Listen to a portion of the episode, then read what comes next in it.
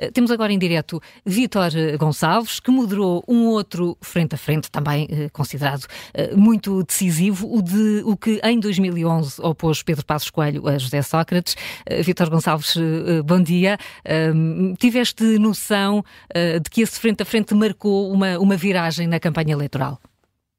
Olá, bom dia de facto foi um eh, frente a frente que a, pouco, a três semanas das, eh, das eleições acabou por transformar, na minha opinião, na altura, Pedro Passos Coelho, de líder da oposição, é candidato, em candidato a primeiro-ministro. Até aquele momento, Pedro Passos Coelho era visto pelos portugueses, para ele tinha sido eleito um ano antes para a liderança do PST, mas ainda havia algumas dúvidas sobre a capacidade que ele teria para liderar o país, uma vez que tinha pouca experiência governativa, também não tinha sido ministro, não tinha sido secretário de Estado, não tinha sido presidente de Câmara e ainda existiam algumas dúvidas.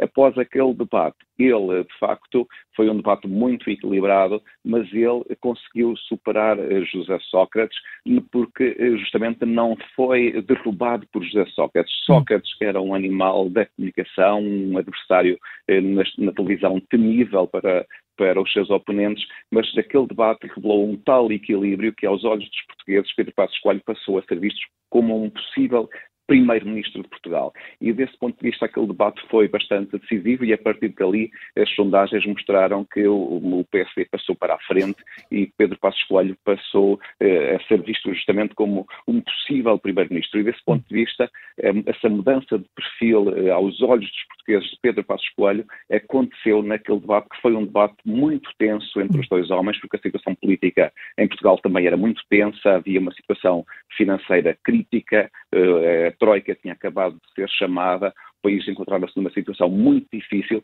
e foi a primeira vez que os portugueses puderam ver Pedro Passos Coelho eh, eh, a defrontar-se com José Sócrates e puderam comparar aqueles dois perfis para primeiro-ministro e e no, sentido em que não houve naquele debate, digamos, um vencedor absolutamente claro, um vencedor absolutamente evidente, o debate foi bastante equilibrado.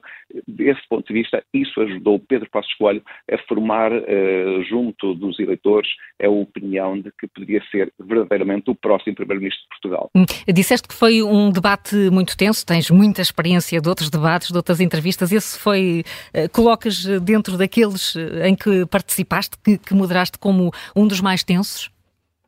Sim, hum. foi muito tenso desde o momento da chegada. O José Sócrates foi o primeiro a chegar ao estúdio, recordo-me bem, vinha muito, muito tenso, com sentia-se a tensão no estúdio, havia no estúdio fotógrafos, como é habitual, de, de, dos jornais, e eh, na verdade havia uma tensão muito, muito grande entre eles, entre os dois homens. Eles também tinham estavam a ter naquele momento uma relação bastante difícil porque tinha havido vários desencontros entre, entre os dois, tinha havido reuniões que depois foram, eh, cujo conteúdo foi passado para a imprensa e isso criou uma grande desconfiança entre eles e depois havia a noção de que aquele debate era efetivamente importante.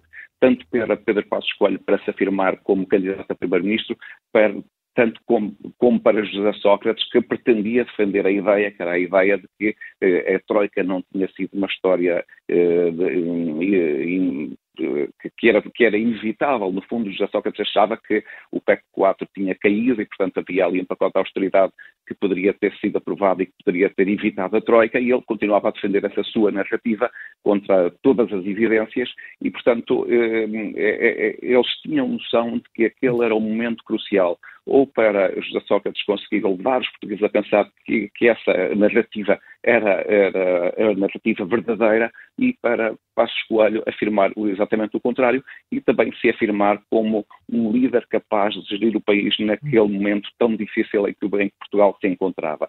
E, portanto, todo esse, todos esses elementos acrescentaram uma atenção muito grande ao debate que hum, é uma tensão que normalmente existe em todos os debates e eu calculo que também vamos ver no claro. debate de hoje. Claro. Vítor Gonçalves, qual é que é a maior preocupação de um jornalista eh, num debate que é encarado como decisivo, eh, não só pelos intervenientes, mas também eh, por parte do, dos portugueses, dos eleitores?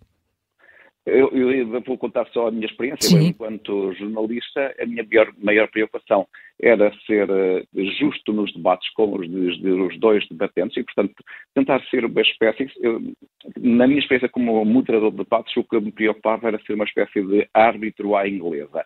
Isto é, deixar que os. Cada um de, de escolher os temas e depois deixar os debatentes jogar, deixar cada um expressa o seu ponto de vista, que cada um consiga replicar aquilo que o outro diz quando entende que alguma coisa não está, não está certa e eh, tentar entrar o mínimo possível no jogo.